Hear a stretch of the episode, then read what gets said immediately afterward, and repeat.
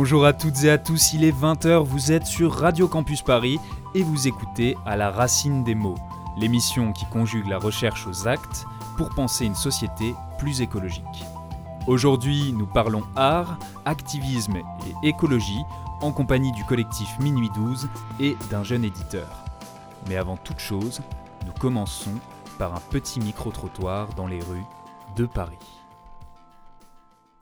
Euh, alors du coup, oui, je, dessine et euh, c'est vrai que je dessine énormément des animaux qui sont humanisés, on va dire, euh, ou qui prennent la forme d'humains. Et c'est vrai que souvent, j'essaye d'avoir un côté sensible à l'environnement. Est-ce que j'y arrive? Je ne suis pas sûre.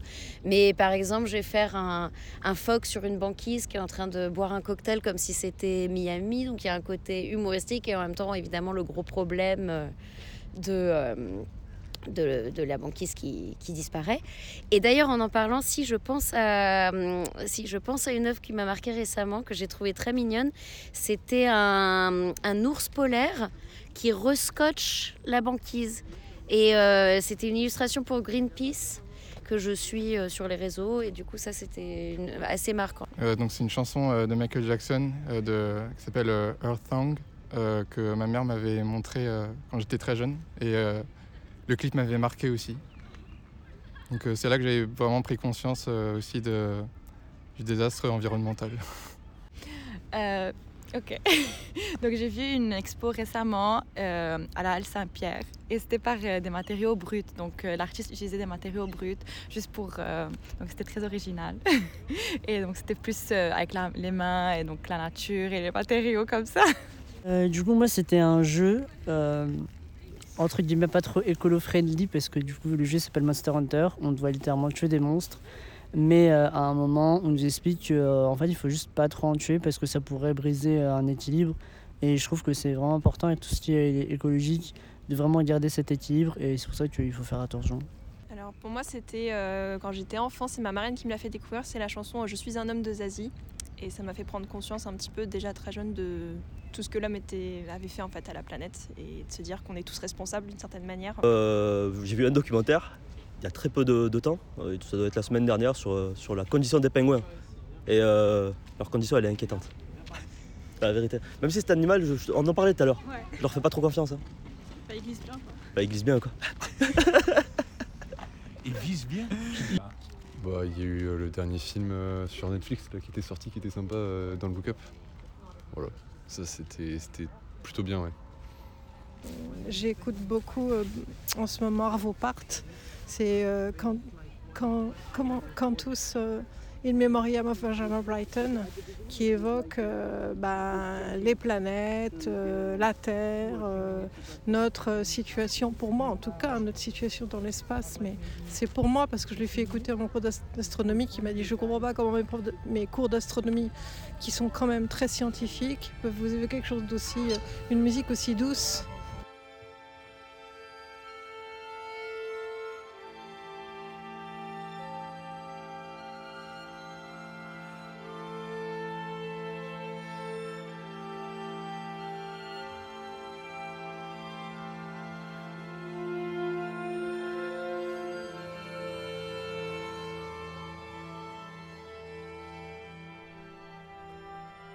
Braver ici, c'est d'abord faire. Faire dans une joie très matérielle. Bâtir, ramasser, cultiver, cuisiner, repriser, fabriquer, jardiner. Changer de rythme, assembler, tresser, tracer, dessiner, relever, élever, creuser. Prendre l'air, parler, citer. Bâtir plus vite et partout raconter des histoires, inventer des histoires, faire des histoires aussi, poser problème, rendre plus difficile les gestes saccageurs. Et ce n'est pas seulement faire, mais faire à plusieurs, vivre à plusieurs, tenter de façon collective, habiter à plusieurs, penser à plusieurs et très souvent écrire à plusieurs. Dans beaucoup de ces groupes, en effet, on écrit des textes, des textes à plusieurs, des textes souvent somptueux d'un grand soin, d'une grande verticalité de parole. On écrit à plusieurs pour constituer un nous, parfois en l'instituant d'emblée, parfois sans se hâter à prononcer ce nous ni s'y réchauffer trop vite en explorant ses pentes, ses impatiences, en tentant plusieurs façons de se nouer et de se dénouer. Et l'on est très attentif dans chacun de ces collectifs à rester anonyme. Pas pour rester souverainement dans l'ombre ou cultiver le mystère, mais pour affirmer à quel point cette ville-là reposera sur le fait de s'y mettre à quelques-uns. Faire avec les autres, parier sur des nous, se nouer parce qu'on s'est délié par ailleurs, qu'on s'en est allé pour déjouer les surveillances ou vivre plus loin. Et encore partager, aimer, car la sensibilité et les affects ici sont essentiels. L'une des armes de ces luttes est l'amitié, la joie et la force donnée par les amis et par l'amour pour les amis.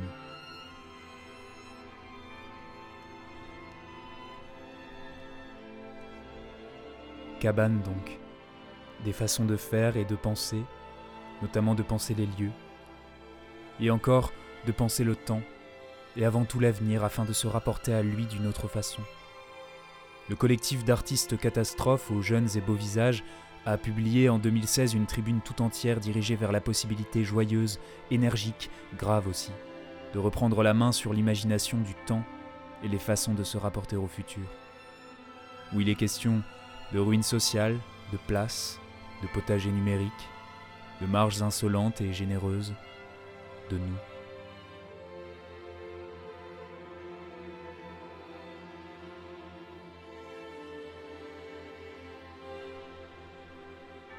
Enfant, nous avons pris connaissance du monde en même temps que de sa fin imminente. On avait déjà décidé pour nous qu'il n'y avait plus rien à faire. L'hypothèse communiste, un délire de pyromène. Mai 68, une bataille de boules de neige. Nous n'avions pas 20 ans. Nous arrivions trop tard. Alors que faire? Mourir, éventuellement? Une autre issue Regretter La réponse est simple. Renaître, comme il nous plaira. Étant tout sauf désabusés, nous n'avons plus d'autre choix que celui d'inventer une nouvelle voie. La place est déjà prise, trop prisée, nous irons ailleurs, explorer. Tant pis pour le confort, tant pis pour la sécurité, et tant pis si nous ne sommes plus capables d'expliquer à nos parents ce que nous faisons de nos journées. Nous sommes soutenus par l'amour que nous nous portons. Plus rien n'est entre nous et la musique. L'énergie et la foi suffisent pour la créer, un ordinateur pour la mixer et la distribuer tout autour du monde. Nous sommes cosmopolites mais pratiquons le local, dans des sphères restreintes et de fait habitables. Nous façonnons des objets qui nous ressemblent, puis nous les partageons. Dans nos potagers numériques, nous cultivons les liens, IRL comme URL, échangeant nos enthousiasmes, nos connaissances et les nuances de nos vies intérieures. Partout, nous nous réapproprions nos heures. Nous sommes indépendants, multitâches et bricoleurs. Nous échangeons nos vêtements, nos logements, nos idées, sans faire de bruit, une révolution discrète, locale, et qui ne cherche à convaincre personne a déjà eu lieu. Nous acceptons désormais d'être sans statut, retirés dans les marges joyeuses par nécessité comme par joie. L'avenir est pour nous dans les friches. Pareil à des ballons déjà partis trop haut, nous ne pouvons plus redescendre. Dans un ciel sans repère, nous cherchons les nouvelles couleurs. Le monde est une pâte à modeler, pas cette masse inerte et triste pour laquelle il passe. Des futurs multicolores nous y attendent. N'ayez pas peur, il n'y a plus rien à perdre.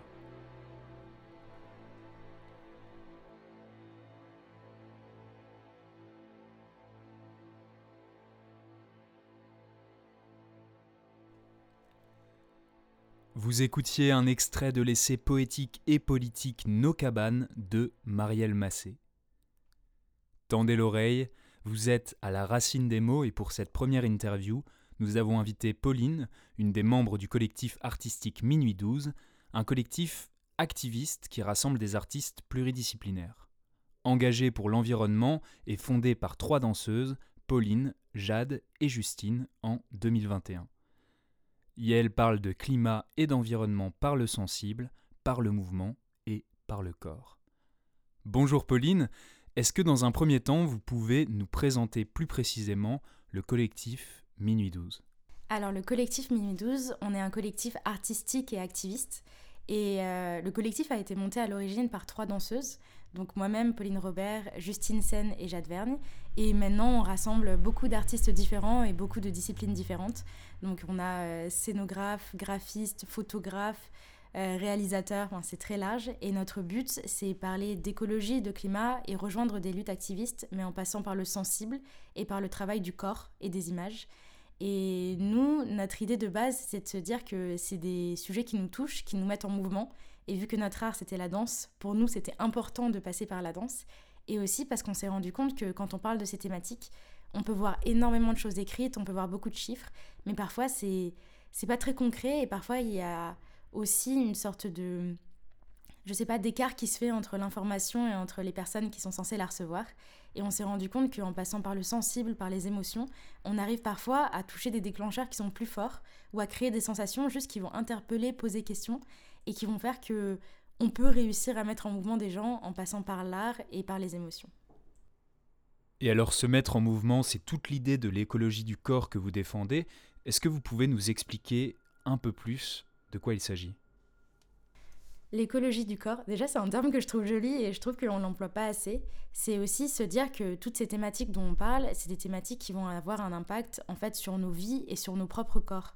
Et comme je disais, vu que nous on passe par la danse et que de base on s'exprime de cette façon-là, quand on ressent quelque chose, quand il y a une urgence, quelque chose qui nous touche ou quelque chose qu'on trouve beau, on a envie de pouvoir le retranscrire par le mouvement. Et on se rend compte aussi que vu que la danse c'est un échange, et ça, je dis la danse, mais ça peut aussi être retranscrit dans des projets vidéo, dans des projets photos, en travaillant sur le corps et sur son mouvement. Vu que c'est un échange, on réfléchit beaucoup sur qu'est-ce que la personne de l'autre côté va recevoir. Et on sait qu'il y a une sorte de proximité qui se crée avec un corps qui est en mouvement devant soi. Et en fait, on a fait un peu des tests au début et on s'est rendu compte que c'était un peu dans les réactions des gens qu'on se rendait compte qu'il y avait des choses qu'il fallait qu'on continue de creuser. Parce qu'on va juste recevoir euh, des ressentis de gens, des gens qui vont nous dire que bah, ce qu'on a fait en termes de danse les a touchés, mais du coup ils se sont intéressés aux propos, ou d'autres qui en fait sont venus pour le propos, mais se sont retrouvés beaucoup plus touchés par euh, l'aspect chorégraphique et ce qu'on a fait tous ensemble. Et c'est vraiment le mot ensemble aussi qui est intéressant parce que le fait de, mêler nos corps, de mélanger aussi nos esthétiques parce qu'on travaille tous avec des styles de danse différents, euh, des morphologies qui sont pas les mêmes. Et pour nous, c'est important de ne pas rester dans une case, de rassembler aussi bien euh, la danse classique, contemporaine, le walking, le hip-hop.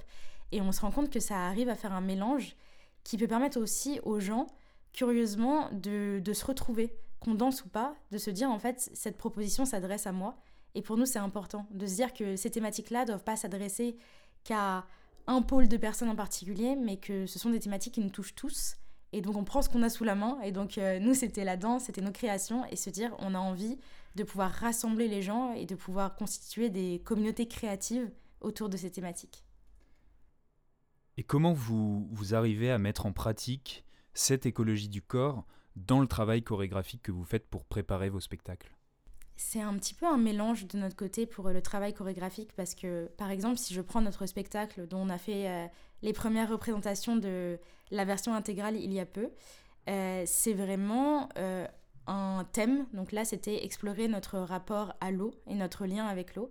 Donc il y a une histoire qui se déroule, mais on va tous la vivre différemment dans nos corps parce qu'on n'a pas la même façon de danser. Donc il va y avoir une histoire de base, une création. Donc on va se mettre à plusieurs à la chorégraphie parce que pour nous c'est important aussi d'avoir plusieurs regards. Et ensuite il va y avoir une grande part d'improvisation. Et c'est par rapport au travail d'improvisation qu'ensuite on va se mettre d'accord sur une chorégraphie qui sera la chorégraphie définitive. Donc on va arriver avec plein d'idées en tête. On va voir comment est-ce que ces idées sont mises en mouvement de façon différente dans les corps de chacun. Et ensuite on va pouvoir bâtir une écriture globale. Donc c'est vraiment un travail qui se fait de façon collective. Et alors, euh, dans tout ce processus créatif, quelle est pour vous la place que doit prendre la science? Quelle est la place que prennent les, scientifiques dans ce processus? Alors pour le coup, nous, la science, on s'en nourrit énormément, que ce soit les données du rapport du GIEC ou pour notre spectacle sur l'eau, on allait à la rencontre de scientifiques à Paris et à Montpellier parce qu'ils ont un pôle qui est justement spécialisé sur ces thématiques-là.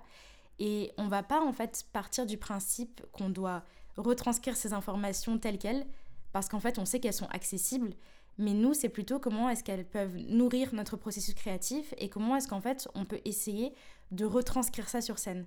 Donc, par exemple, euh, on a parlé avec des scientifiques de la pousse des racines, par exemple, en milieu aride, quand il n'y a plus d'eau. Et ça, en fait, c'est le mouvement qu'ils nous ont montré et comment est-ce qu'en fait les racines arrivent à trouver un chemin qui nous a aidé à trouver le chemin euh, d'un point de vue chorégraphique. Et donc c'est intéressant de se dire que parfois ces informations ne vont pas du tout être retranscrites telles quelles, parce qu'en fait on va les intégrer à notre chorégraphie, et parfois en fait euh, on va juste avoir des personnes qui reconnaissent certains éléments, qui vont nous dire ah mais ça vous avez fait des recherches, et parfois c'est intéressant aussi de se dire qu'on part de ces données et comment mettre des données en mouvement, et se servir vraiment de données brutes quand on veut euh, les présenter. Donc on travaille par exemple sur une prochaine création où on part de données qui sont vraiment très concrètes en se disant comment est-ce que ces données sur le climat, on peut réussir à interagir avec elles sur scène et y mêler nos corps. Comment est-ce qu'en fait on peut réussir à leur donner de la substance et enlever cet aspect très froid parfois des chiffres sur le papier? Et en quoi c'est important pour vous d'avoir euh, cette approche interdisciplinaire euh, de l'art qui mêle à la fois théâtre, vidéo, photo dans, dans vos œuvres? Je pense que cette idée euh, d'interdisciplinarité, elle est née aussi de nos propres personnalités. Parce qu'à la base, quand on a fondé le collectif, on n'est pas tous uniquement danseurs. Et en fait, euh, moi, je suis danseuse et photographe. Je fais de la photographie argentique. Jade est également danseuse et photographe. Justine, elle, est également comédienne. Donc, dès l'origine de ce projet, on s'est dit, si on monte une structure, euh, on n'a pas envie que ça soit uniquement une compagnie de danse, mais on a envie que ça soit un collectif artistique où aussi nos propres arts à nous pourront s'exprimer. Et ensuite, on s'est rendu compte qu'en partant de nos propres personnalités, ça reflétait aussi énormément de gens de notre génération qui sont pas forcément que sur une discipline, ou quand c'est le cas et qui sont que sur une discipline, pour nous c'était important qu'ils puissent aussi nous rejoindre. Se dire qu'on peut avoir des gens qui sont de la scénographie à la réalisation euh, de vidéos, des plasticiens, des photographes, des dessinateurs, et se dire qu'en fait, toutes ces personnes peuvent créer des objets, des spectacles, des performances ensemble, et qu'on puisse être le lieu où ces différentes individualités peuvent se rassembler. Et typiquement, ça, on l'a vu sur euh, la création de notre spectacle, où on avait aussi bien euh, des projections vidéo, des designers, des scénographes, un travail sonore. Inès, qui est aussi une des membres du collectif, elle, elle est beatmakeuse, compositrice. Et elle était aussi là depuis le tout début. Donc pour nous, ça faisait vraiment sens de se dire qu'on avait besoin de rassembler tous ces artistes au même endroit et dans une même direction. Et il y a peu, vous avez lancé un projet qui s'appelle Magma, qui vient notamment questionner le rôle de l'artiste dans ces bifurcations écologiques. Est-ce que vous pouvez justement, vous, développer votre vision de ce rôle de l'artiste dans la société? Je pense que pour nous, surtout dans cette période-là où on doit essayer de se rassembler, de rassembler des idées différentes pour inventer euh, un futur autre et un monde durable, je pense qu'on a tous besoin d'être créatifs et que les artistes ont toujours été là dans des moments de changement et dans des moments un peu pivots importants comme euh, celui-ci. Et pour nous, c'est important de se dire que les artistes peuvent être là pour inspirer, mais aussi pour nous aider à bâtir de nouveaux imaginaires. Parce que je trouve que c'est dur de se représenter qu'on peut faire autre chose, qu'on peut faire autrement et qu'on peut vivre d'une autre façon quand on n'a que la façon dont on vit actuellement comme, euh, comme idée et comme conception. Et se dire en fait qu'il existe d'autres façons de faire. Et les artistes ont toujours été là pour justement dessiner de nouveaux imaginaires, montrer de nouvelles pistes, inspirer et pas seulement être à l'avant-garde, mais aussi accompagner ces mouvements de transition. Et donc pour nous, c'est important de rassembler une communauté créative autour de ces enjeux, mais aussi de, se dire que les préoccupations environnementales peuvent infuser le milieu artistique aussi bien dans nos pratiques que dans nos thématiques. Est-ce que vous pouvez euh, revenir sur la partie militante de votre collectif? Nous parler peut-être un peu plus des partenariats que vous avez avec d'autres mouvements ou d'autres associations. Comment, comment ça se passe finalement ce militantisme artistique? Typiquement, si on prend euh, le projet ICOP, euh, c'est un projet pour lequel tous les activistes se rassemblent, peu importe leur champ d'action, pour essayer de stopper ce projet, qui est une énorme bombe climatique que prépare Total. Et pour nous, c'était important de faire partie de ce projet.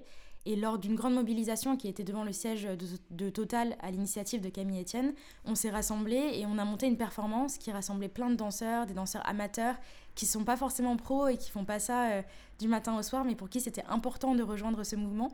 Et on était les seuls artistes euh, dans cette performance-là, au milieu d'activistes. Et ce qui est important, c'est de se dire qu'il n'existe pas une seule forme de militantisme, mais que les façons de militer sont plurielles. Et c'était important pour nous de se dire que on était peut-être le seul pôle artistique, mais parce que nous, c'est notre façon de s'exprimer. Et il y a plein d'autres personnes qui le font avec des, campagnes, du, enfin, des façons beaucoup plus actives et qu'on connaît mieux.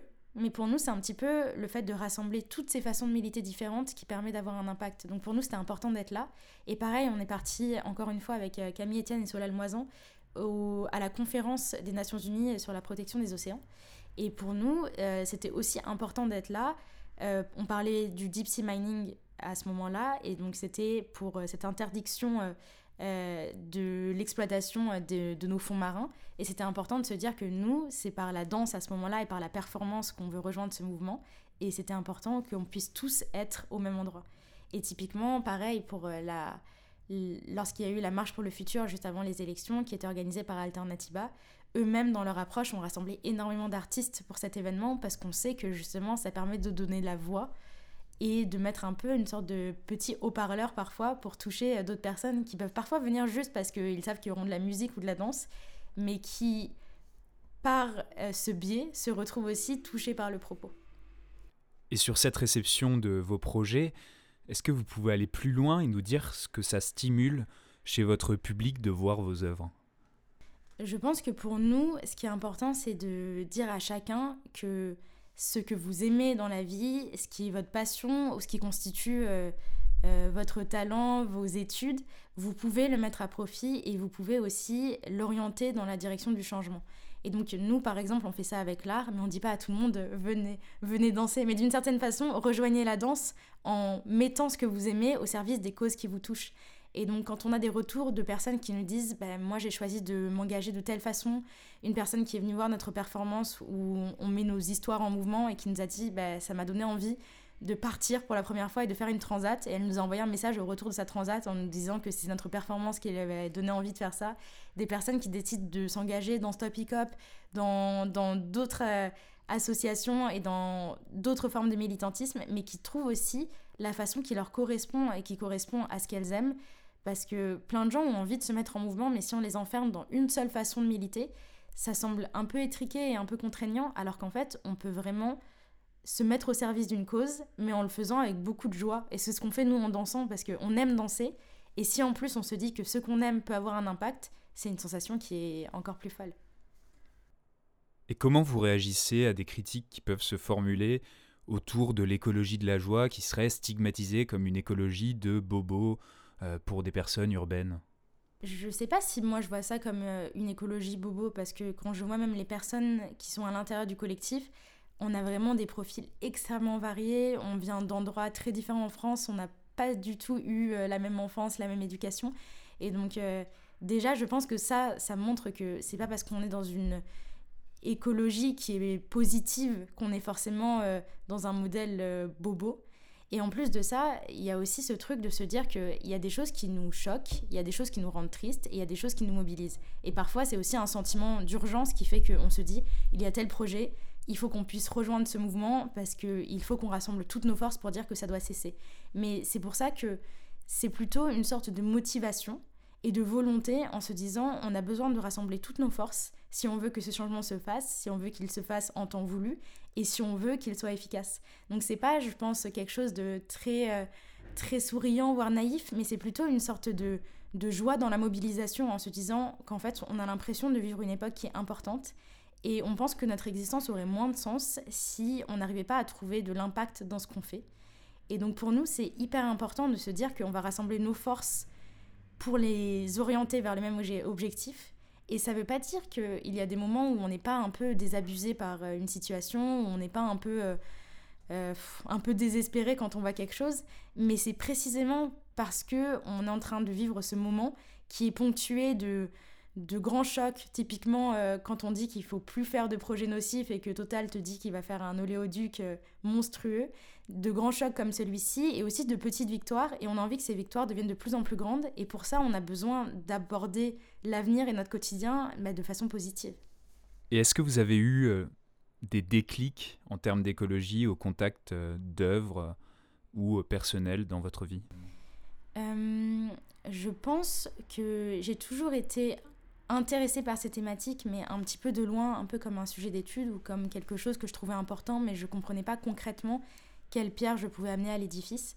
Et c'était plutôt de me dire, même quand j'étais enfant, je crois que j'avais rejoint le conseil municipal d'enfants et je m'occupais de, de la section environnement. Enfin, je trouvais ça important depuis toujours, mais je pense que je ne voyais pas comment est-ce que moi, en tant que ben, individu, euh, enfin, je suis pas hyper forte, je suis pas Wonder Woman, je voyais pas trop quel est l'impact que je pouvais avoir. Et c'est plus voir, ben, par exemple, des activistes comme Camille Etienne qui arrivent à rassembler une masse énorme de personnes autour d'une thématique et de voir que parfois c'est un combat, on a vraiment l'image de, de, David contre Goliath et de voir que ça marche. Donc déjà ça, je trouve que ça fait un sentiment énorme de se dire que des projets et des contestations qui émanent de la société civile peuvent avoir un impact dans les sphères politiques, économiques, euh, ça, c'est extrêmement motivant. Et c'est aussi le fait de commencer à travailler sur des projets où je commençais à travailler avec des créateurs de mode éco-responsables ou sur des thématiques euh, qui parlaient euh, d'environnement, de, de crise climatique et de voir en fait que les premiers projets sur lesquels j'ai travaillé, donc des courts-métrages ou une performance qui a été dansée sur le bateau des Nations Unies, c'est plus en fait le retour des gens. Moi j'avais l'impression juste de faire quelque chose qui me plaisait et en fait, c'est dans les retours des gens, les questionnements et les messages qu'on reçoit après qu'on se rend compte que d'une certaine façon, on a un peu planté une petite graine et de se dire que ce moment, qui pour moi était un moment beau où j'avais essayé de mettre le meilleur de moi-même, en fait, ça dépassait juste la sphère artistique et cette beauté parce que ça permettait de d'amener un message et d'amener même juste des questionnements, de se dire que la personne rentre chez elle en se posant des questions. Et c'est vraiment ces premières créations qui m'ont fait me dire qu'il y avait quelque chose à faire et qui m'ont donné envie de creuser encore plus ce concept et de rassembler du coup euh, d'autres personnes autour de moi pour qu'on cofonde le collectif ensemble. Et une dernière question, est-ce que vous pouvez nous parler plus précisément d'un de vos projets, qu'il soit passé ou à venir? Euh, Là, je peux vous parler du projet Magma, qui est le projet dans lequel euh, on est à fond actuellement. C'est un projet pour lequel on veut essayer, et notre but, c'est d'y réussir, de rassembler les artistes autour des thématiques environnementales et euh, de rassembler des communautés créatives autour de ces sujets. Et ça se déploie euh, sur euh, plein de canaux différents. Donc il y a le tournage d'un court métrage bientôt, il y a des workshops de création qui ont été mis en place entre l'école du Perret et l'Académie du climat pour parler art, engagement et crise climatique. Et à côté de tout ça, il y a un festival qui aura lieu à l'Académie du Climat pendant une semaine, ainsi qu'une marche artistique qui aura lieu dans Paris. Donc c'est vraiment un faisceau de projets. Et ce qui est intéressant, c'est qu'à l'intérieur de chacun de ces, projets, c'est vraiment un pont différent du collectif qui travaille et qui montre vraiment cet écosystème qu'on essaye de créer et ces différents euh, talents, euh, artistes qui travaillent ensemble en croisant leur domaine et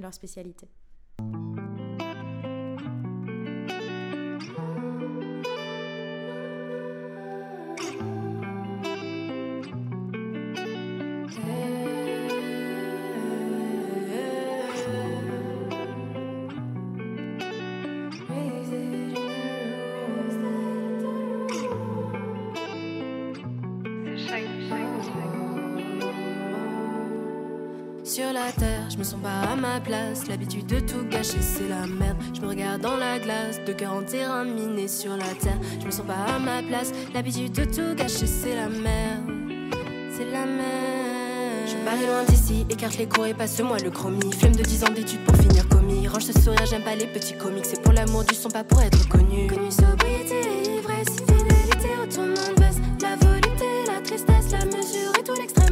Dans mon cœur, sentiment se fractionne. Seconde vitesse, faut que j'actionne. Pas de billets, que d'échecs, que t'additionnes. J'ambitionne le succès, toi tu vises les top comme. Macron prend la France pour une start-up et coupe au Marley quand il nous dit de stand-up. Du chaos renaissent les étoiles, allusion au Fennec à son album viral.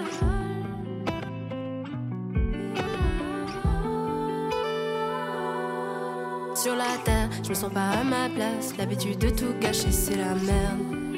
C'est la merde. Sur la terre, je me sens pas à ma place. L'habitude de tout gâcher, c'est la merde. Je me regarde dans la glace, de cœur en terrain miné sur la terre. Je me sens pas à ma place. L'habitude de tout gâcher, c'est la merde. Je me regarde dans la glace, de cœur en terrain miné. Des enfants au corps criblés par les balles, des cerveaux matrixés tous passés au crible. Je vois policiers engelés par balles aujourd'hui manifester pas cible de crime. Je te mets au parfum, je suis dans l'eau de gamme, mais je m'attends pas à finir dans l'au-delà. Et si le diable s'habille en Prada, la transaction, mon âme se passera dans ses draps.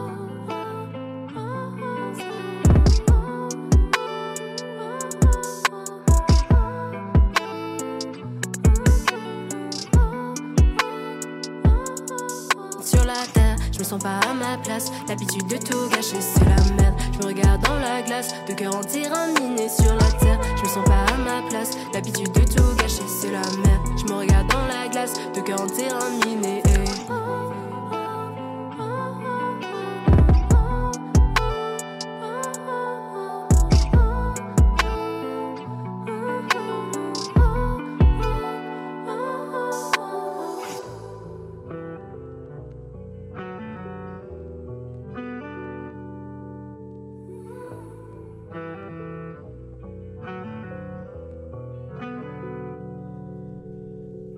Vous êtes toujours sur Radio Campus Paris et vous écoutiez le morceau Sur la Terre de l'album Enfant terrible de l'artiste Shung.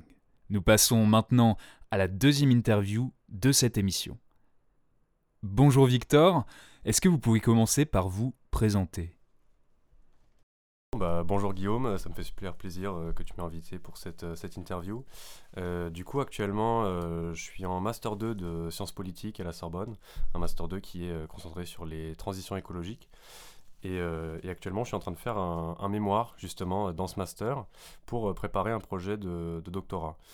et avant peut-être de, parler de ça, à côté, je travaille dans l'édition, d'abord en tant qu'éditeur, depuis euh, deux ans avec une maison d'édition qui s'appelle EDP euh, e Sciences, qui est une maison d'édition, euh, disons, académique de sciences physiques à la base. Et je travaille avec eux parce qu'actuellement, je suis en train de construire un projet de collection d'ouvrages porté sur l'environnement. Voilà.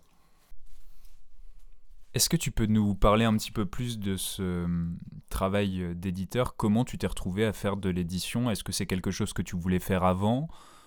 Ou ça t'est un petit peu tombé dessus par hasard? Euh, alors en fait, bah, j'ai toujours euh, lu énormément, j'ai toujours essayé de suivre un peu ce qui se passait dans les différentes maisons d'édition, les différentes lignes éditoriales qu'il pouvait y avoir. Et, euh, après mon année de Master 1, j'ai voulu faire une année de césure parce que c'était bah, un peu pendant la période du Covid et j'avais vraiment besoin d'une pause. Et au début de mon année de césure, j'avais à peu près aucun projet. je voulais juste prendre une pause et voir, voir ce qui me, me, viendrait comme idée, voir ce qui me viendrait comme projet ou comme voyage. Euh, et, assez rapidement, bah, au début je lisais pas mal parce que bah, j'avais rien à faire. Euh, je lisais pas mal et puis euh, m'est venue l'idée de me dire mais tiens en fait Enfin, je sais que j'ai quelques idées sur des, thématiques d'ouvrages qui ne sont pas encore très abordées, euh, en tout cas en France, des trucs que je voyais euh, en Allemagne, euh, aux États-Unis, en Angleterre, des thématiques qui étaient abordées. Et je me suis dit, mais ce serait bien d'avoir peut-être certains livres qui seraient traduits en France, ou ensuite certaines personnes que je suivais, des chercheurs, des chercheuses, qui, au lieu de faire des, des, articles ou des livres qui restent vraiment ancrés dans les tout petits cercles académiques qu'on qu'on voit bien quand, on est dans le milieu universitaire où on se dit bah voilà c'est 50 personnes qui se lisent entre elles et c'est tout je me suis dit ce serait pas mal de faire des livres un peu plus euh, grand public. Et euh, sur les questions euh, environnementales et disons les questions d'avenir en général. Et du coup je suis venu contacter cette maison d'édition qui s'appelle EDP Sciences et je leur ai dit bon bah voilà là je suis étudiant en sciences politiques je suis un peu de près ce qui se passe dans les différentes maisons d'édition à ce sujet là en France comme ailleurs. Voilà mon projet au début, ils m'ont dit bah écoute, euh, c'est bien gentil, mais euh, franchement, euh, c'est pas. Au début, ils n'étaient pas trop chauds, on va dire. Et puis, on a continué à en parler. Et à un moment, ils ont dit bon bah allez, chiche, faisons ça. Normalement, les directeurs de collection et directrices avec qui ils travaillaient, c'était des gens beaucoup plus vieux, avec beaucoup plus d'expérience. Donc, ils m'ont dit bon là, c'est un peu un, un pari quoi. je leur ai dit ok, pas de souci, super. Par contre, euh, bah voilà, j'y connais rien à comment ça fonctionne vraiment l'édition. Je sais pas, euh, franchement, je sais pas ce que c'est les coulisses exactes. Je, connais un peu ce monde, je connais des gens qui travaillent dedans, mais je sais pas ce que c'est concrètement. Euh, et donc je leur ai dit, écoutez, moi ce que j'aimerais, c'est de faire un stage chez vous, qui n'a rien à voir avec ma collection d'ouvrages, juste comprendre ce que c'est, c'est quoi les étapes entre quelqu'un qui écrit un livre et quelqu'un qui l'imprime. Parce que pour moi, un livre, c'était ça à la base. Quelqu'un l'écrit, puis quelqu'un l'imprime. Et du coup, j'ai fait un stage chez eux qui m'a vraiment permis de découvrir que ben, un livre, c'est pas du tout ça. Ça peut être des mois, voire des années de travail entre le moment de l'écriture et, et euh, le, moment où ça va être euh, imprimé. Euh, et, à la fin de ce stage, où j'ai vraiment commencé à bien comprendre, ça, ça, a super bien matché, on a super bien travaillé ensemble, je m'entends super bien avec tous les gens là-bas. Et du coup, depuis, donc là, ça va faire à peu près un an, je travaille avec eux en tant qu'éditeur, donc en tant qu'auto-entrepreneur, sur différents projets de livres sur lesquels je les, accompagne, en général sur des questions qui, qui peuvent porter vers l'environnement ou les sciences sociales, qui sont plus mes thématiques à moi. Et maintenant, je commence à vraiment plus investir euh, pour ma collection d'ouvrages. Euh, j'ai déjà un livre que je suis en train de traduire qui devrait sortir en septembre là, de 2023 qui est euh, bon je peux pas évidemment je peux pas dire absolument tout parce qu'il y a encore des choses qui sont en train de, se dessiner mais c'est un livre sur les, neurosciences et sur comment est-ce qu'en neurosciences, en ce moment, on est un peu en train de remettre en question certains, certains paradigmes sur les manières de se représenter l'avenir.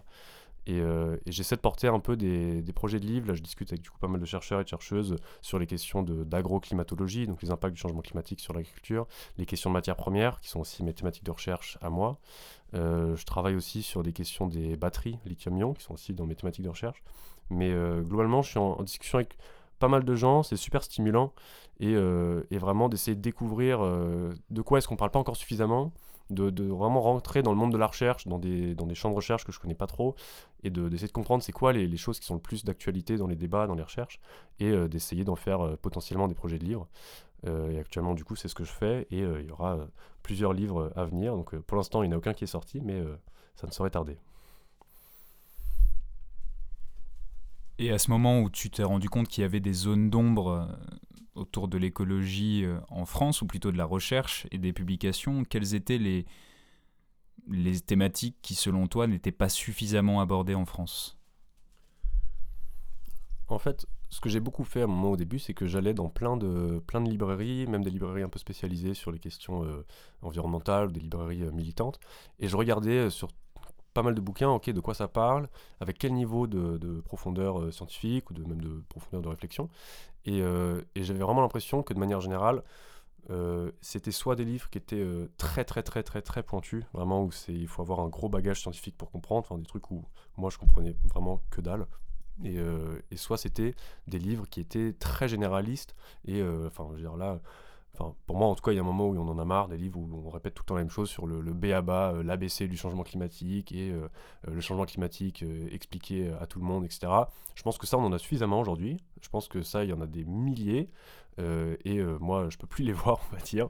Et, et je me suis dit, bah, il y a certaines thématiques que j'ai pu découvrir par mes études ou par des recherches à côté, je me suis dit, mais ça, c'est dommage que ce soit pas plus abordé dans le grand public parce qu'on voit que ça va être des thématiques très importantes. Par exemple, un exemple là, que je crois que j'ai pas encore euh, évoqué, c'est la question des migrations euh, environnementales. Il y a euh, en France actuellement quelques livres qui parlent de ça. Mais, mais ça reste très très peu. Enfin, parce qu'on rentre dans une librairie qui porte sur l'environnement, il y a des centaines, voire des milliers de livres, et les questions des migrations sont très peu abordées, alors qu'en fait, on sait que enfin, d'ici 20, 30, 40 ans, on va avoir euh, des centaines de millions, si ce n'est des milliards, de personnes qui vont devoir être déplacées, euh, soit, enfin, parfois même de force, euh, probablement, et que ça va amener des tensions absolument énormes. Et en fait, les, les enjeux qui vont être liés à ces, ces déplacements de population, c'est, enfin, ça va être gigantesque. Je pense qu'aujourd'hui, on ne se rend pas du tout compte de ce que c'est si on a la, moitié de la planète qui devient inhabitable. Bah, tous les enjeux qu'il va y avoir derrière, ça va redéfinir quasiment la totalité de comment fonctionne notre société à l'échelle internationale. Et du coup, c'est avec ce genre de, perspective que je me suis dit, mais il faut faire des livres sur les trucs qui aujourd'hui sont pas du tout abordés dans le débat public, qui sont pas abordés dans les médias ni rien, euh, alors que pourtant ça va nous, ça va nous frapper de plein fouet quoi. Et, euh, l'autre exemple du coup qui est celui sur les matières premières, qui, sont du coup mes thématiques de recherche actuellement euh, en sciences politiques, c'est de dire que bah on a un modèle actuellement de transition écologique qui est dominant, qui est celui de faire bah, on va, on va construire plein d'éoliennes, des panneaux photovoltaïques, la voiture électrique, c'est le futur, etc. Donc sur ça, évidemment, c'est pas consensuel, mais c'est la marche vers laquelle on va, euh, disons, euh, lentement. Et, euh, et, en fait, c'est ce, ce sur quoi alertent pas mal de gens, enfin des géologues, des écologues, etc., de dire, mais tout ce modèle-là, il a des demandes en termes de matériaux qui sont absolument énormissimes. Et c'est-à-dire que dans les quelques prochaines décennies, on va extraire autant de nos sols que ce qu'on a fait depuis le début de l'humanité.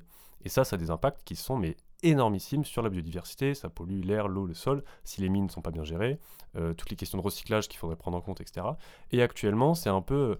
On est un peu dans une période où on se rend compte que, ah bah oui, effectivement, pour faire des batteries de voitures électriques, pour faire euh, les aimants des éoliennes, etc., on a besoin d'énormément de matériaux que, en fait, bah, en Union Européenne, euh, où on ne maîtrise pas du tout les chaînes de valeur. Et du coup, c'est une thématique qui est en train de surgir en ce moment, où il y a plein d'acteurs et d'actrices qui sont en train de se réveiller là-dessus. Et, euh, et, je me suis dit, bah, ce serait pas mal quand même de faire un livre sur ces questions-là, parce que, ou des livres, hein, euh, parce que ça va, il y a un moment où ça va concerner tout le monde, il y a un moment où euh, même tout le monde a le droit de savoir comment ça marche, tout, même, enfin, pour la transition numérique, c'est pareil, ce qu'il y a dans nos portables, ce qu'il y a dans nos PC, ce qu'il y a dans tout ça, les gens devraient pouvoir savoir comment fonctionne tout ce système international et tous les enjeux environnementaux, sociaux, humains, parce que parfois, enfin, on en parle parfois dans dans les versions les plus euh, extrêmes de, de, des mines qu'il peut y avoir en République démocratique du Congo par exemple, s'il y a des impacts humains derrière qui sont énormes, derrière euh, des objets, c'est quelque chose que, je reprends à, Guillaume Pitron qui disait que on a des objets qui sont magnifiques, c'est une esthétique qui cache complètement en fait toutes les horreurs qu'il peut y avoir derrière. Et je pense que ça devrait être beaucoup plus présent en fait la, la matérialité de, nos vies, qui est le, véritable coût de tous les objets qu'on utilise au quotidien. Parce qu'en fait, on, vit dans un monde qui est presque un monde en, en papier mâché avec des coulisses qu'on nous cache en permanence, en tout cas quand on vit en France par exemple. Euh, et, faire des livres et vraiment pouvoir parler, mais ça peut passer par d'autres médias évidemment, mais pouvoir faire, parler de ce, monde réel qui est celui qui, constitue les fondations de, celui, de ce petit monde dans lequel on vit, qui est tout parfait, avec des écrans lisses, avec des batteries voitures électriques qui font aucun bruit, etc. Bah, je pense qu'on devrait savoir c'est quoi le, véritable coût de notre mode de société actuel, parce qu'en fait on se rend compte qu'avec le, le mode actuel de transition, bah, on va droit dans le mur. Quoi. Et est-ce que justement tu peux nous parler un petit peu de ce déclic que tu as eu de faire de la recherche? Bon, ça nous semble un peu évident quand on t'écoute, mais euh, comment ça s'est passé pour toi et pourquoi tu t'es dirigé vers cette question de l'extraction finalement? Euh, bah En fait, je m'en suis rendu compte un peu récemment d'à quel point j'avais un peu bouclé ma propre boucle dans mes, dans mes recherches. C'est-à-dire qu'au début, quand j'ai passé mon bac, donc j'ai passé un bac euh, scientifique, spé maths, je me préparais vraiment à faire des études scientifiques. Je m'étais dit, vas-y, maths sup, maths spé, ou alors je voulais faire médecine pendant longtemps aussi. Euh, et, j'ai eu un moment un peu dans la période euh, que beaucoup de gens ont de crise existentielle qu'on a euh, au collège-lycée, quoi. Je me suis dit, mais en fait, moi, il y a beaucoup de situations sur Terre qui me qui m'agacent, disons. ça fait très traîner, hein, évidemment, mais il y a des trucs qui me qui m'énervent. C'est, je, trouverais ça pas mal que le monde soit un peu mieux, disons. Et je me suis dit, j'aimerais bien pouvoir étudier un peu les, les, causes ou les systèmes qui provoquent qui provoquent qui sont aux sources de ce monde. Et, et je suis tombé sur la science politique et le droit comme, euh, comme une option pour peut-être euh, essayer de comprendre tout ce que j'avais envie de comprendre à l'époque. Et euh, vraiment, j'ai C'était immédiatement ce qui m'a ce qui m'a plu dès la L1 et j'ai continué j'ai continué là-dedans à fond. C'est une, discipline que, que j'adore pour vraiment comprendre comment est-ce que nos, nos, modes de représentation nos systèmes nos institutions politiques se, se, constituent se perpétuent. Et, et en fait au début les questions de matière première c'était pas trop mathématique. À la base j'essayais plus de travailler sur les les causes de l'inaction, disons, au sein des institutions, notamment dans les, dans les ministères et au niveau européen, pour essayer de comprendre, mais c'est quoi les, c'est quoi les freins en fait? Comment, comment est-ce que le, le savoir n'arrive pas jusqu'au niveau politique pour prendre les, décisions correctes? Et, euh, et, en fait, on, se, on se leurre si on croit que les gens qui sont euh, au pouvoir n'ont pas les, les, bons savoirs à leur disposition. C'est des, c'est des, c'est des euh, comment dire? C'est des systèmes beaucoup plus compliqués de, et de représentation où c'est des personnes qui n'ont pas d'intérêt à prendre certaines décisions, etc. Et du coup, je me suis un peu dit, bon, euh, je pense que faire de la recherche sur cette question-là, ça va pas me, ça va mener nulle part en fait. Et, euh, et avec ces questions de, dans l'édition, de voir quelle thématique n'était pas encore très abordée, le premier livre sur lequel j'ai commencé un peu à travailler, c'était sur les batteries euh, lithium-ion. Et, je me suis dit, en fait, c'est vrai qu'il il y a tout un pan des questions de politique de transition écologique que je connaissais pas énormément, que je voyais de loin, et qui en fait m'a l'air très, très important finalement. Et, euh, et, avec ma réflexion de vouloir toujours aller, aux causes du monde dans lequel on est, je me suis dit, mais en fait, le, les questions d'extraction des matières premières et la question des ressources, c'est la, cause d'ensuite euh, tout le reste. c'est le premier domino de tout le reste de la chaîne. C'est-à-dire qu'à partir du moment où on investit des milliards dans une mine de, peu importe de quoi. C'est un, investissement pour les 10, 15, 20, 30 prochaines années, voire plus. Et du coup, on, met un stop sur comment est-ce que le monde va être sur les 40 prochaines années, parce que dans tous les cas, on a investi des milliards dans ce monde-là. Donc c'est de dire, bah, on, on, on, investit dans ce monde pour 40 ans, et j'avais envie de vraiment étudier voilà, les, les causes de notre monde actuel, et ce, enfin, où, les choix de notre monde actuel se reflètent par les, choix qu'on prend dans la question de l'extraction et des questions des matières premières, et aussi dans la manière dont on va extraire ces matières premières, parce qu'évidemment, euh, très souvent, ça va être euh, avec euh, tout ce qui peut être extractivisme. Hein. je, vous recommande l'épisode du même podcast sur ces, sur ces enjeux-là, qui est absolument excellent. mais tous les, toutes les, les questions d'extractivisme et donc de, d'entreprises qui bafouent des droits humains, euh, ou encore euh, des entreprises qui vont détruire complètement des, enfin sur le plan environnemental et de la biodiversité, qui vont détruire complètement euh, des endroits. Donc c'est des, la question de l'extraction des matières premières, pour moi, ça, ça, a renoué avec ces questions de vouloir arriver aux sources du monde dans lequel on vit. Et avant la recherche, tu as pu commencer par un, stage que tu as fait au ministère de la Transition écologique. Est-ce que tu peux nous faire un petit retour sur, sur cette expérience Comment ça s'est passé pour toi de voir un petit peu euh, le, dessous, les coulisses finalement? Euh, oui, bien sûr. Alors, euh, rien n'est secret défense, donc je vais pouvoir euh, tout balancer. non, euh, il n'y avait pas de tant de choses aussi euh, confidentielles, évidemment. J'étais en, effectivement en stage pendant six mois au ministère de la Transition écologique, plus précisément dans une des directions générales qui est interministérielle, qui s'appelle le Commissariat général au développement durable. et en fait, moi, j'étais en, stage dans le service qui s'occupait de ce qui s'appelait, alors il faut savoir qu'il y a tout le temps plein d'acronymes qui changent tout le temps, donc j'essaie de me rappeler à peu près, je crois que c'était la transformation publique durable, mais en, gros c'était le, service qui s'occupait d'intégrer les questions environnementales au fonctionnement de l'État, donc euh, l'armée, l'école, les hôpitaux, etc. Et euh, plusieurs choses qu'on a faites, c'était euh, d'abord, on a, on était une petite équipe, mais avec beaucoup de cabinets de conseil états-uniens, comme on peut s'en douter. on a travaillé sur réaliser le premier bilan carbone de l'État, qui euh, n'était euh, de façon pas très surprenante, pas très joyeux. Et euh, ensuite, on a fait justement des, stratégies de décarbonation de, l'État en fonction des différents, différents secteurs, des différents ministères, etc. Et, là où c'était. Bon, déjà, c'était assez frustrant de manière générale, parce qu'évidemment, quand on a beaucoup d'aspirations environnementales et une certaine exigence de, radicalité dans l'action, quand on voit ce qu'il faudrait faire, l'administration, c'est c'est une machine qui est absolument énorme et qui, a des leviers d'impact euh, gigantesques, mais qui est extrêmement lente. C'est-à-dire que c'est vraiment une, sorte de. faut imaginer un immense robot qui avance, qui peut avancer très, enfin faire des immenses pas, etc. Mais qui est très très lent. Quoi. C'est vraiment c'est absolument dingue parce qu'il y a tellement de gens à coordonner. Personne ne sait ce que, fait euh, l'autre personne dans le bureau d'à côté.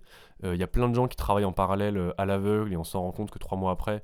Et, beaucoup de gens se disent, mais ce mode de fonctionnement est, euh, stupide hein, finalement. Il y a beaucoup de gens qui sont extrêmement frustrés euh, parce qu'il y, a beaucoup de mauvais management. Je parle pas spécifiquement de moi, de mon service, mais euh, enfin, je dis pas ça pour protéger mes, supérieurs de l'époque, mais c'est plus que de manière générale, il y a de plus en plus de témoignages, de livres aussi qui sortent sur le, fonctionnement en interne du ministère de la Transition écologique.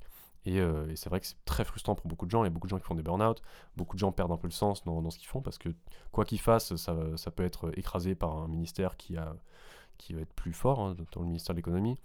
Euh, mais c'est aussi des, des guéguerres euh, entre services sur qui a le droit, sur quel dossier, etc. Donc il y, a beaucoup de choses. Enfin, l'administration, euh, dans les représentations générales, c'est juste les gens qui, qui font en sorte d'exécuter de, ce qui a été décidé politiquement. Mais en fait, l'administration, c'est un énorme tas de gens qui doivent travailler ensemble, qui sont en désaccord. Il y a plein, et j'ai trouvé des gens de plein de, de enfin, qui avaient des, préférences politiques complètement différentes.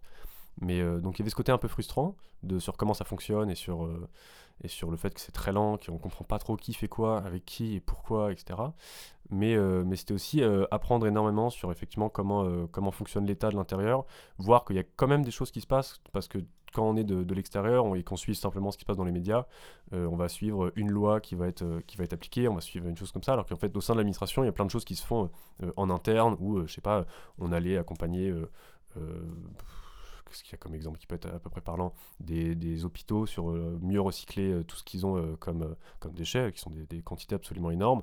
Voilà, il va pas y avoir d'articles dans la presse à ce sujet-là, mais on va aider des CHU pour, pour mieux intégrer leurs questions environnementales. On va essayer de coordonner les différents acteurs et actrices au sein de l'État qui essaient de porter des initiatives, mais qui savent pas avec qui le faire, etc. Donc il y avait quand même des choses qui étaient assez rassurantes, mais à l'échelle globale, j'en retiens que je ne sais pas si on va encore vraiment dans la bonne direction.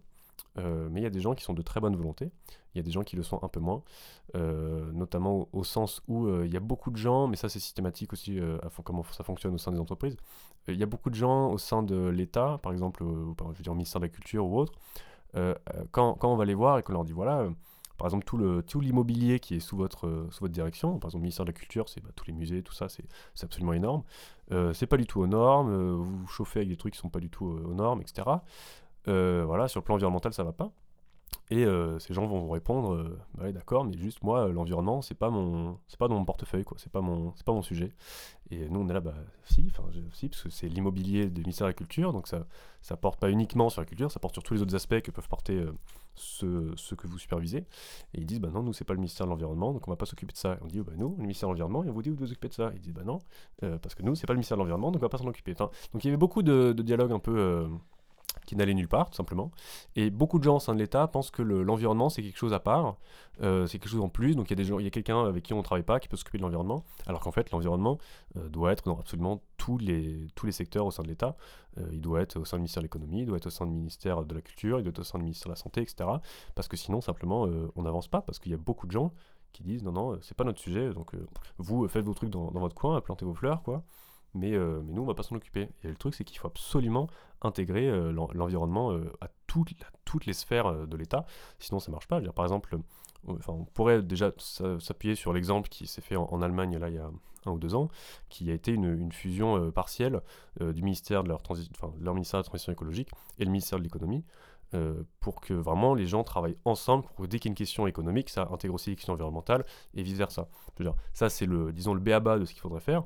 Mais, euh, mais je pense que les questions environnementales doivent être dans absolument toutes les sphères de l'administration de l'État. Et actuellement, ce n'est pas le cas. Même s'il euh, y a des plans de formation, là, des hauts fonctionnaires, etc., je ne sais pas si actuellement ça a beaucoup changé. Et euh, très franchement, j'en doute pour les quelques mois ou années à venir. Et alors, une dernière petite question. Est-ce que vous pourriez nous donner une œuvre fictionnelle qui vous a un petit peu marqué dernièrement autour de l'écologie et qui vous a sensibilisé davantage à cette question? Euh, bien sûr. Alors, une œuvre fictionnelle euh, que je suis en train de finir en ce moment, c'est le, livre euh, La zone du dehors d'Alain Damasio, euh, qui, est, qui est franchement excellent. Enfin, c'est une sorte de, de, de, réactualisation de 1984 d'Orwell, avec des jeux de mots qui sont juste excellents et des néologismes qui sont franchement brillants.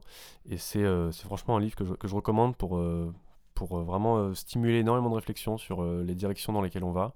Et je sais que même, même, même moi qui lis beaucoup, beaucoup de choses sur ces sujets-là et qui essaie de m'informer sur, tout ce que je peux, c'est un livre qui m'a mis une vraie claque en termes de, de réflexion et des nouvelles représentations du monde et de l'avenir. Donc je le recommande vraiment La zone du dehors d'Alain Damasio et, tous les autres livres qu'il a fait évidemment, mais lui est vraiment un très bon début. Un grand merci Victor d'avoir accepté cette interview. Et pour finir, nous écoutons la création artistique de Luca Mignani. Bonne écoute pour la carte blanche de cet épisode. Depuis ma fenêtre, je vois un tableau. L'herbe grillée de juin craquelle sous mes yeux à mesure que le soleil, si beau soleil, si dur soleil, fasse couler sur ma tempe les larmes froides de la mer.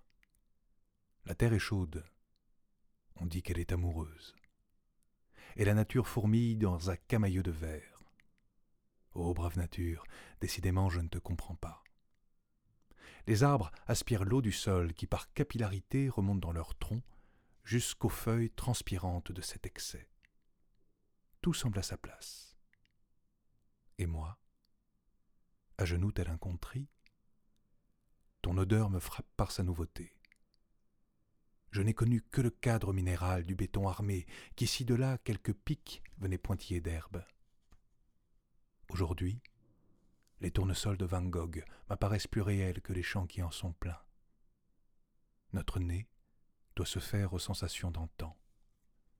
Ce cadre de vie est un poème pour toute personne sachant admirer la lumière, les contrastes, le vert brûlé, le noir d'une prairie craquelante de soleil, cette chaleur assourdissante. Désormais, cette chaleur nous domine par ses rayons. Nous la subissons comme les Touaregs l'ont subi, puis le désert, puis la mort, et la vie, encore. Toute chose subie est un malheur. Le nôtre, notre drame si grand, en est d'être à la fois victime et bourreau. L'ordre moral, battu par ces vents contraires, garde peu de place pour l'intégrité. Les paysages se fondent dans les autoroutes, les reliefs de montagne terminent les rues des grandes villes les envies de voyage se fondent aux besoins d'enracinement. Les accents, porteurs de terre, sont des orchestres à goûter dans cette bouche trop pleine de fleurs et de prairies. Nous parlons de notre terre sans jamais la connaître. Peut-être que notre soif de savoir n'a plus à s'abreuver sur les sources timides. Il nous faut l'eau qui nous noie pour comprendre que la vie peut en découler. Tout comme les premiers êtres bipèdes se sont étouffés avec de l'oxygène. Tout est paradoxal, puisque tout est adaptation. Tout est instinct, puisque tout est doute. tout est prière, puisque tout est manque. Et dans ce tableau, que la rosée caresse, je porte au loin ce regard ravivé par les champs de blé jaune. Le petit prince, décidément, se cache partout. Ces planètes sont des biotopes d'émotions, où l'amour, tel les étoiles, se célèbre en gouttes d'airain, en point d'étape, en destinations inconnues. Notre destination n'est pas plus connue. L'incertitude est un mystère irrésolu. Nomades que nous sommes, les éléments de notre tangibilité sont flous. Et le rouge de cette angoisse doit nous apparaître comme le bleu d'un recul. Nos perceptions diffèrent, tandis que culmine le point, le point final. Noir à nouveau.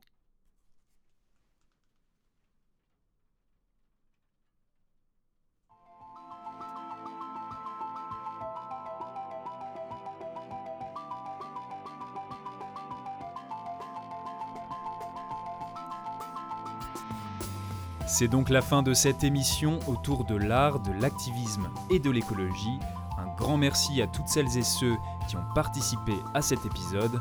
Nous vous retrouvons dans un mois pour un nouvel opus. C'était à la racine des mots sur Radio Campus Paris.